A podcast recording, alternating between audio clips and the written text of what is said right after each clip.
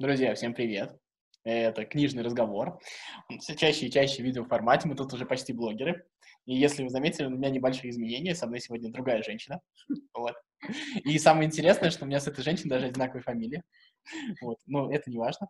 В общем, меня зовут Федор Замыцкий, а ее зовут Даша, а фамилию сами догадаетесь. Привет.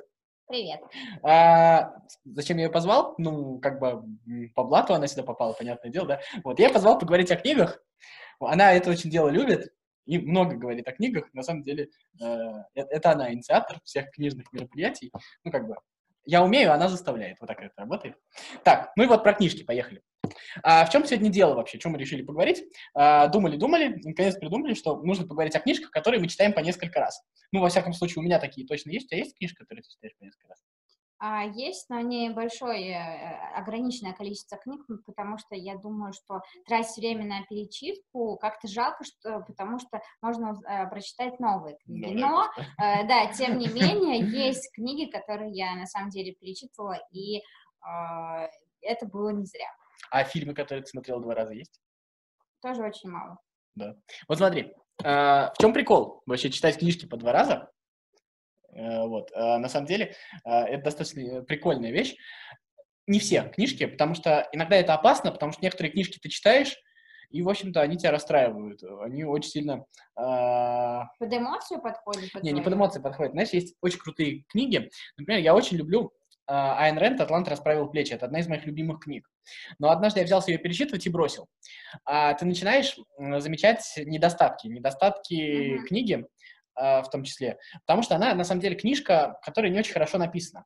Ну, у нее, она очень крутая с точки зрения сюжета, у нее очень крутой, крутая смысловая нагрузка, то есть она очень э, посыл вот этот вот философский у него очень хороший, очень необычный, то есть, но э, вот то, что она местами, может быть, я не знаю, плохо написана, я не могу так говорить, я читал не в оригинале, возможно, а плохо переведена. И вот эти вот неряшливости, которые в, в первый раз они Э, заменялись вот этим вот сюжетом uh-huh. хорошим, они, в общем, бросаются в глаза, и такие книжки лучше не перечитывать. Я не знаю, какие такие, но вот иногда вот начинаешь перечитывать и бросаешь, потому что э, лучше этого не делать. Кстати, это же касается примерно ремарка, к примеру, его достаточно тяжело перечитывать, потому что сразу чувствуешь прям недостатки какие-то и, и, и прям... Чувствуешь повторение, что, ага, это я видел в этой книге, да нет, это я а... читал в той-то, у них примерные э, сюжетные линии практически. Да, сюжетную линию я, может, и знаю, у меня вот э, сюжетная линия, совпадение ее не пугает, меня там не пугает никогда, э, когда спойлерят, еще что-то. Кстати, если хотите тему про спойлеры, тоже напишите в комментариях, поговорим. Вот. А, дело не в этом. А, дело в том, что ты начинаешь именно замечать, где он, в общем, ну, ну то есть ты начинаешь э, замечать, чем эта книга плохая, она начинает тебя расстраивать, а ты ее, в общем-то, любишь, и поэтому в общем, лучше не надо. Но есть книги, которые, наоборот, а, со второго раза, может быть, даже заходят лучше, чем с первого, или, наоборот, даже не заходят, а ты замечаешь то, что не замечал, то есть какие-то вот такие вот моменты. И сегодня вот а, мы готовы представить нашу небольшую подборочку а, книжек, которые а, со второго раза, в общем, эти, это книги, которые, например, я читал все по несколько раз, ну, что-то по два, что-то больше, и они получаются лучше, чем в первый раз, поэтому а, вот я их от тебя могу рекомендовать. Давай начнем, с чего там начнем, что у нас первый идет? Набоков «Приглашение на казнь». Вот такая небольшая книжка, но очень ценная во-первых, я приглашаю послушать вас, вас наш подкаст про Набокова, а, но а, мы Его, там... кстати, утвер... можно найти да, в группе ВКонтакте с Буксити.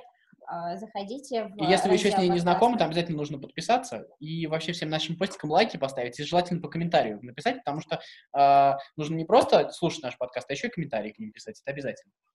Вот. Давай про книгу. А, про книгу. Вот. И «Приглашение на казнь» — это такая многослойная книжка, она немножко э, такой в форме бреда написана, вот если кто-то читал э, такого, и немножко такой высшей философии, что ли. Потому что, э, когда ты читаешь эту книгу, ты э, в какой-то момент начинаешь э, теряться и не понимать, где реальность, где нереальность. В общем-то, там и сам человек, э, который вот попадает в тюрьму, и он приговаривается к смертной казни, и, в общем, вот это вот ожидание от э, вынесения приговора до его исполнения, вот происходит действие вот этой вот книги.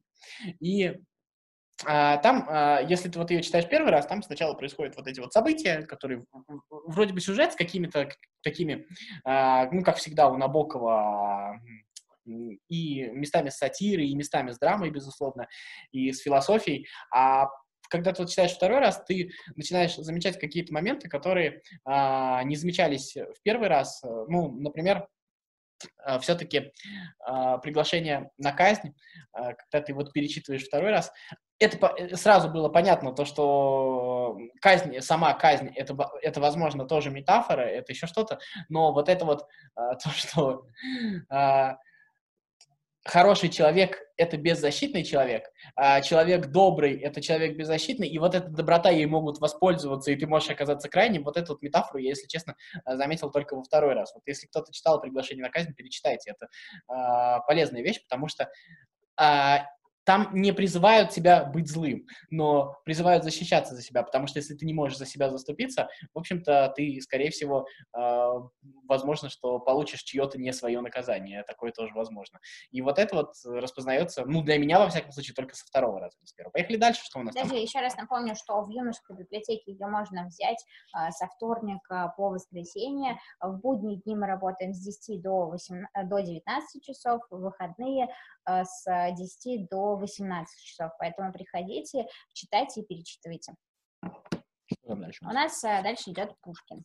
Пушкин. Пушкин можно читать миллион раз, в принципе, чем я постоянно занимаюсь. Вот такая да. достаточно плотненько упитанная книжечка. Вот. А, Пушкина достаточно тяжело что-то выделять, а, потому что ну, потому что Пушкин весь действительно прекрасен, это не преувеличение, это не стандартный там библиотекарский заход, то, что я люблю Пушкина, поэтому я хороший специалист, нет, не поэтому. А Пушкин действительно великий писатель, великий мыслитель, и ты можешь знать Пушкина наизусть. То есть я вот э, многие строфы из Евгения Онегина знаю действительно наизусть. Я, наверное, уже... мне трудно находить какие-то там подводные камни. Я уже, наверное, прочитал э, все и все метафоры, если я их и сам не нашел, то я прочитал экспертов, которые их нашли, там, либо согласился с ними, либо не согласился. Но каждый раз вот это вот искусство слова, искусство э, вот этого красивого сложения слов, вот это вот мастерство попасть словом туда, куда хотел, ты им просто восхищаешься. Это такое эстетическое совершенно чтение, и вот это вот совершенство языка, оно, конечно, непоколебимо. Ну и второе, а, каждый раз ты перечитываешь Евгения Онегина, и каждый раз понимаешь, насколько же Пушкин злой. Ну, то есть э, злой, э, насколько же я имею в виду злость, вот это вот как искусство, насколько, э, насколько же э, этот человек прекрасно умеет оскорблять окружающих себя людей, потому что вот когда, э, если вы когда-нибудь э, занимались там биографией Пушкина и еще что-то, то вы, наверное, знаете то, что Евгений Онегин, в общем-то, многие моменты, там э, у многих героев есть аналоги среди окружения Пушкина. И вот эта вот язвость, вот это вот постоянное оскорбление, ну, это так потрясающе. Я, честно говоря, э, хочу научиться делать так, но я, конечно, не той величины человек, поэтому я просто завидую и перечитываю Евгения Онегина, и вам советую. Но, кстати говоря, вот э, почему я перечитывала Евгения Онегина, в школе, понятное дело, в школьной программе мы все его э, читали, вот, но школьное понимание, оно какое-то, наверное, а, отличающееся от того, когда ты читаешь в сознательном возрасте. Ну и плюс еще преподаватели не в упор а, педагогам и сотрудникам библиотек, они все равно преподносят его так, как они это видят или как у них написано в методичках, а когда ты перечитываешь, ты, наверное, открываешь для себя еще э, что-то интересное. Почему я э, прочитала, перечитала Пушкина? Э, как-то в одном из э, наших подкастов э, разгорелся спор между э, Федором и Кристиной, я не помню сути э, э, спора, но я не заметила того момента, который о, котором шла речь, и решил перечитать. Поэтому, друзья, слушайте наши подкасты, и если вы вдруг откроете для себя что-то интересное, обязательно перечитайте. Пушкин есть также в юношеской библиотеке. Да, я еще не помню, как э, э, в наших подкастах назвали именно этот подкаст, но вот рабочее название, которое я предлагал, и я надеюсь, то, что оно осталось, было а, «Как Пушкин обижал Онегина и любил Татьяну». Это вам вот как, как такая замануха. Там действительно а, вот э, заход вот идет такой вот мы придумали, и на самом деле, мне кажется, это один из самых интересных наших подкастов. Поехали дальше дальше, что это у нас? Да, это Тургенев «Дворянское гнездо». А, Тургенев. Я не настаиваю именно на «Дворянском гнезде». А, это субъективно в, в этой подборке. Тургенев просто мой любимый писатель. Mm-hmm. А, я просто обожаю Тургенева, потому что, наверное, а, по двум причинам. Самое первое, Тургенев — это человек, э, с которым у меня совпадают мои э, взгляды на жизнь, взгляды просто на людей, взгляды на общество, взгляды политические. У меня с ним, ну, практически полное соприкосновение. Наверное, ну, во всяком случае, так как я понимаю его книги, возможно, если бы мы с ним встретились, мы бы с ним а, в чем-то не согласились. Но в целом а, у меня вот здесь вот полное попадание, и а, Тургенев для меня ну, какой-то такой вот, э, ну, не что-то святое, конечно, но наоборот, он как раз не святой, он как раз такой же, как я, наверное, вот в этом смысле. Э, поэтому я его люблю перечитывать. Но Тургенев, если его рекламировать, это еще и прекрасный русский язык, который, безусловно, э, наверное, в, в, тяжело найти что-то аналогичное. А вторая вещь, если вы посмотрите, все книжки Тургенева, они совершенно небольшие. А, и это не потому, что вот вам лень читать, если вам лень читать, читайте Тургенев. Нет, это не так работает. А, Тургенев один из первых научился, в Европе, кстати говоря, не, не только в России. А, французы вообще говорят, что Тургенев родоначальник французского романа. Вот это вот важный момент.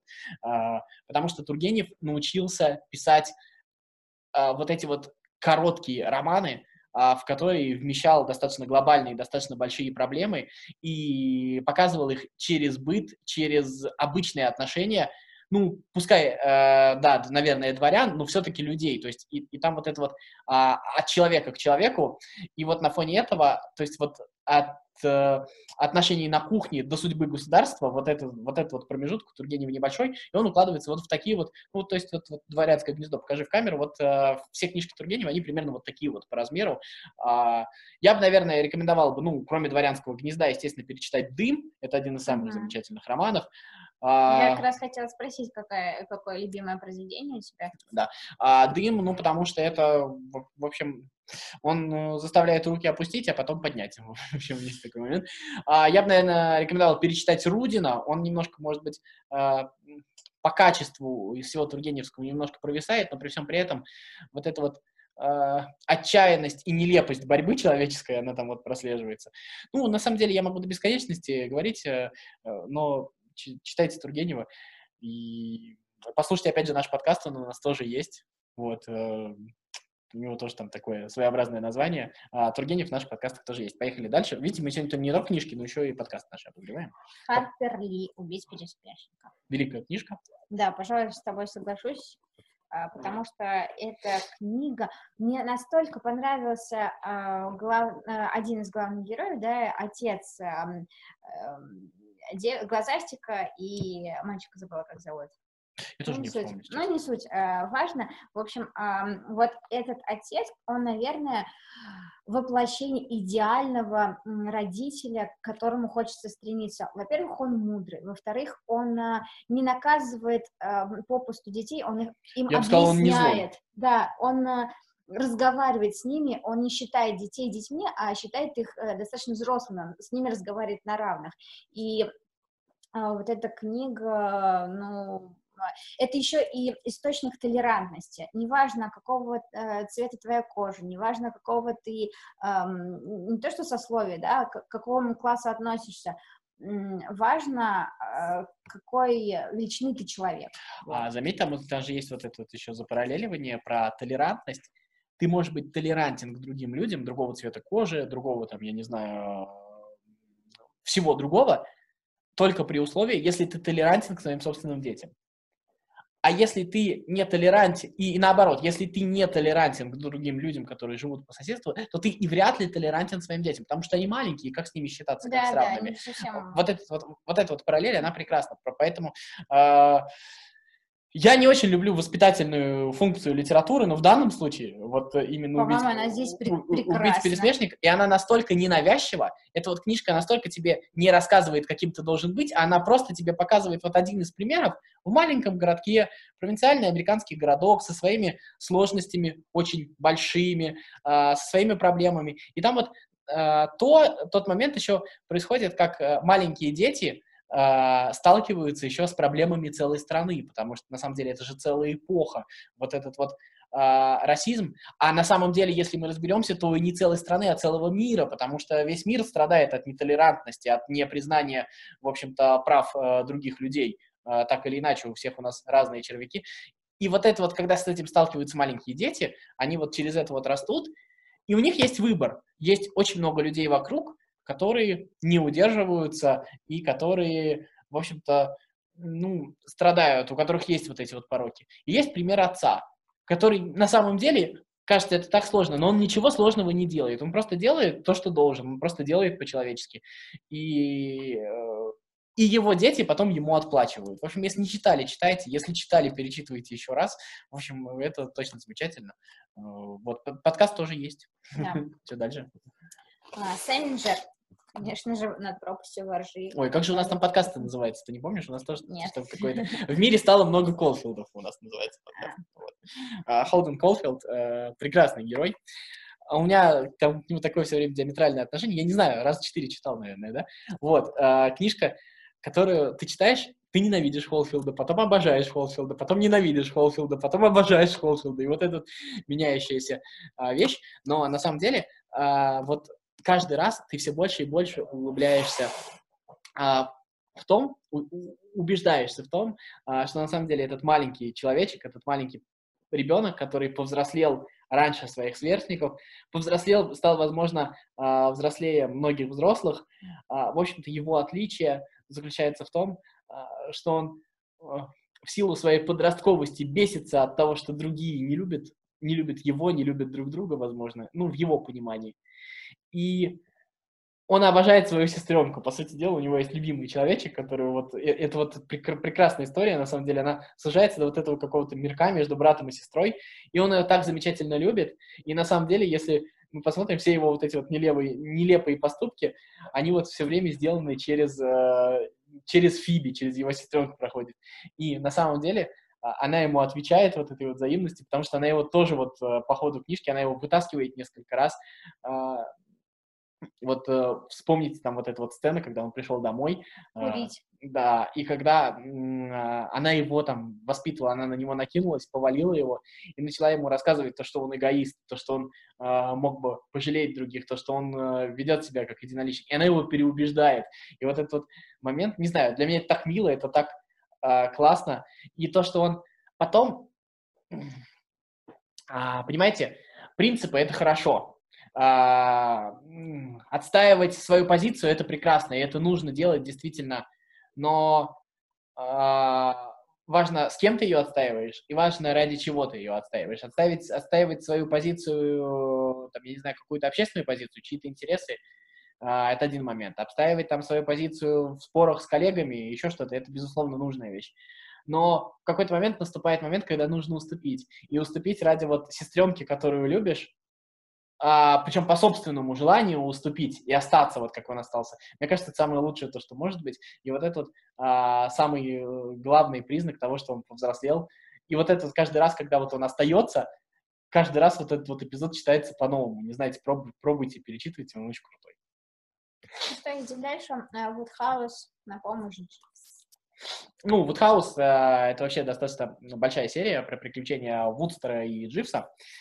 Э, я, на самом деле, а, вы мне скажете, что ты врешь, потому что мы, если вы слушали мои подкасты, вы скажете, вот а Кристина Стани тебе рассказывали, какой крутой вот хаос, а ты его, все время говорил, что ты его читал. Но я уже успел прочитать с тех пор два раза некоторые рассказы, поэтому я могу сказать, что я его перечитываю, потому что Дживс и Вудстер, они реально крутые. А если кто не читал, рассказываю. Вудстер а, — это такой а, знаете, это примерно середина 20 века, ну, точнее, период между Первой и Второй мировой войной, наверное, вот так вот.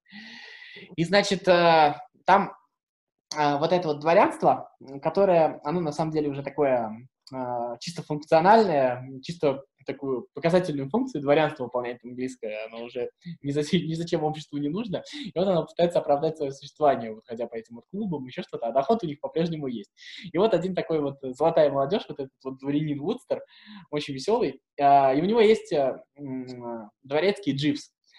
Мне кажется, кстати, в сериале «Моя прекрасная няня» списывали с него, наверное. Не, не, не так, конечно, прекрасно. Вот, ну, у них, у них там появляются различные очень веселые приключения, и сам Вудстер, он такой вот дурачок, он такой отчаянный парень. Не то чтобы дурачок, но он такой э, оторвал, он все время влезает в какие-нибудь проблемы, а Дживс его все время из них вытаскивает, потому что Дживс очень умный, и он вытаскивает не только его, но и его друзей. И это вот все, это комедия, это все очень смешно, это все разбавлено шутками и прибаутками, причем такими английскими шутками. А, у нас еще нет подкаста про Вудхауса, но у нас есть подкаст а, про английскую литературу, у нас их там много, три или четыре, поэтому мы вам их тоже советуем послушать, а, заходите. У нас тут, тут есть еще одна английская книжка, «Трое лодки, не читая собаки». Нет, ее как раз нет. Нету. У нас нет «Трое в лодке, не читая собаки». Мы не нашли, потому что у нас очень много народ читает «Трое в лодке, не читая собаки». Поэтому, если вы придете и постараетесь успеть, может быть, она вам достанется. А так все ее хотят. Да. Вот. А «Трое в лодке, не читая собаки» — это тоже английская комедия. Пример... А... Ну, знаете, а, когда сталкиваешься там с современной комедией, с современным, там, я не знаю, современным стендапом, еще что-то, кажется, ну что может быть такого, чем, нам, чем нас может удивить классика, у них же все гораздо там более запретно, гораздо более сложнее, люди же так сейчас жестко шутят, так сейчас э, как бы э, столько всего позволено, неужели есть вообще комедия в 19 веке? На самом деле, вот мы уже про Евгения Онегина говорили, там действительно, там, там очень жестко, там очень жесткий троллинг. Но вот э, Джером Джером, трое в лодке, не считая собаки, это, это настолько же сильно и настолько же круто. Э, и каждый раз ты удивляешься, как, а, в общем-то, писатель умудряется высмеивать общество, в котором он живет, высмеивать его самых ярких представителей.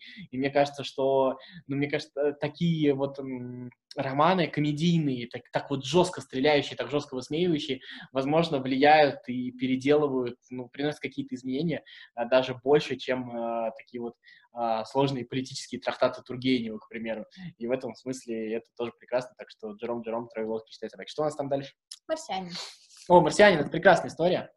А, история прекрасная тем, я, смотрите, книжка немножко попсовая, а, то есть когда читаешь, ну, как бы ты немножко думаешь, ну, я же там это, я же такой, типа, крутой, я же там э, читаю там Толстого, я же там Умберто Эко читаю, что это я, марсианина читаю.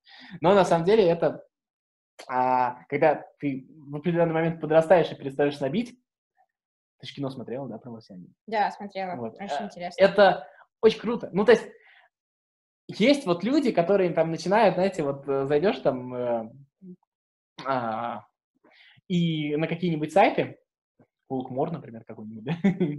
Ладно, не будем рекламировать. Вот. И там все время тебе будут рассказывать, ну так же, на Марсе не может так расти картошка, еще, ну вот, ребят, ну, вы, вы, вы, вы столько вообще теряете вот, вот со своим вот этим. Это как вот в «Игре престолов», помнишь, когда там э, начинали, вот там войска не так стоят, там еще что-то такое. Да твою ж мать, а, ну вот, что вы делаете? вот. Ну вот, э, при, примерно вот так вот происходит. Ну вот, и дальше, э, что э, Эндрю Виер, да? И вот эта вот прекрасная история про то, до чего доводит человека прогресс. То есть мы по-прежнему там занимаемся дурью всякой, мы там друг с другом воюем, мы там э, друг друга ненавидим местами, еще что-то такое.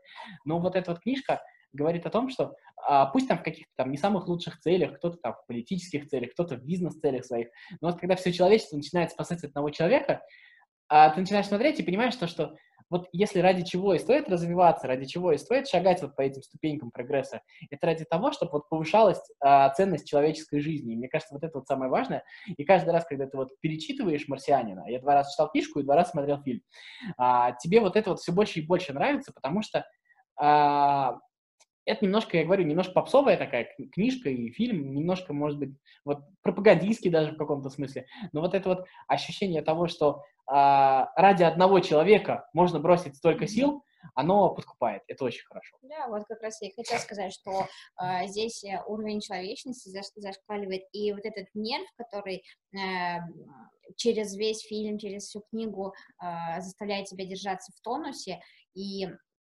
хочется досмотреть и, и веришь в хэппи-энд, веришь в чудесное ну, как бы, свершение человеческой дружбы и человечности. Поэтому читайте эту книгу, смотрите фильм. Очень Что там дальше у нас? А, «Властелин колец». О, ну это, это, не, это никогда не закончится, мои отношения с «Властелином колец». «Властелин колец» я читал в 11, читал в 15, читал в 19, читал в 23, читал в 27, прочитаю в 31. То есть у тебя все нечетные, да, получается? А я, я не знаю, кстати говоря, 27 э, мне было в каком году, а в 2018. Ну... Нет, 27 возраст, это же нечетность, ну, неважно. Да, ну, раз в 4 года, ну, я не знаю, ну, да, наверное, вот так. В общем, так, ну, просто «Властелин колец», ну, это единственная в своем роде книжка. Я не знаю, наверное, сейчас э, уже, если бы я вот сейчас боролся, если бы я сейчас начинал общаться с литературой, возможно, он мне не так бы зашел. Но для меня Почему? это, ну, не знаю, мне кажется, он все-таки немножечко устарел. Ну, то есть, к сожалению, я должен признать, я обожаю «Властелин колец», но у этой книги есть особенность, она все-таки немножечко стареет. У нее все-таки уже не такая очевидная метафора. Все-таки метафора двуполярного мира, она для нынешнего мира ну, хотя, может быть, может быть, может быть, в связи с последними событиями снова станет актуальной. Вот. А, но а, вот это вот, вот этот вот, опять же, вера в то, что самые сложные задачи нужно дать простому человеку, который не навалил на себя своими знаниями, своими э, измышлениями, который не убедил себя в том, что он мессия, а Хоббит не может себя убедить в том, что он мессия, потому что все, что его заботит, это его запасы в погребе. И вот в этой вот книжке, ну, как бы обычно, ну, знаете, вот есть такой снобизм, то, что все, что тебя интересует, только покушать. Я говорю аккуратно. вот. А, а вот там это как раз а, возведено в наоборот, то, что вот этот вот уют домашний, он и создает вот, твой домашний уют, мой домашний уют, он создает вот это вот общество. Но когда-то э, есть какие-то силы, которые на этот уют покушаются, и нужно пойти. И есть Гендальф, который человек, он не человек, он маг, да, а маг это же получается, да, немножечко уже, он уже больше не человек, у него нет возможности быть человеком. Вот как бы, вот опять же, мы всегда читали то, что волшебники это какие-то люди, которым дано больше, которые счастливее. Нет, а там вот есть то, что он, наоборот, лишен этой возможности быть человеком, лишен вот этого домашнего уюта. И вот а больше никто не выдержит, потому что вот кольцо всевластия, если его дать Гендальфу, Гендальф испортится. Да, конечно. Кто угодно испортится. А вот этот вот хоббит, он донесет. Он вытерпит все соблазны, и, и вот этот вот искренне простой человек, вот этот вот живущий в норе, да, вот эта вот метафора ближе к земле, угу. вот, он, он, он вытянет. У него вот есть вот это вот простодушие, он может быть простой, он может быть туповатый, да, там вот, э, но вот то, что он донесет и спасет всех, ровным счетом, потому что он за счет вот этой вот туповатости, может быть, да, которая он даже не подумает, что может захватить весь мир. Зачем ему это? У него норка своя есть, он по ней скучает. И вот эта вот а, прекрасность, а, то, что то, что на самом деле нужно взять источник власти, точнее, вот этот вот источник соблазна власти, и отнести его и жечь в каком-нибудь костре. И, в общем, тогда всем будет лучше. Мне это вот с каждым разом нравится все больше и больше. Меня это все больше и больше цепляет. Что ты скажешь?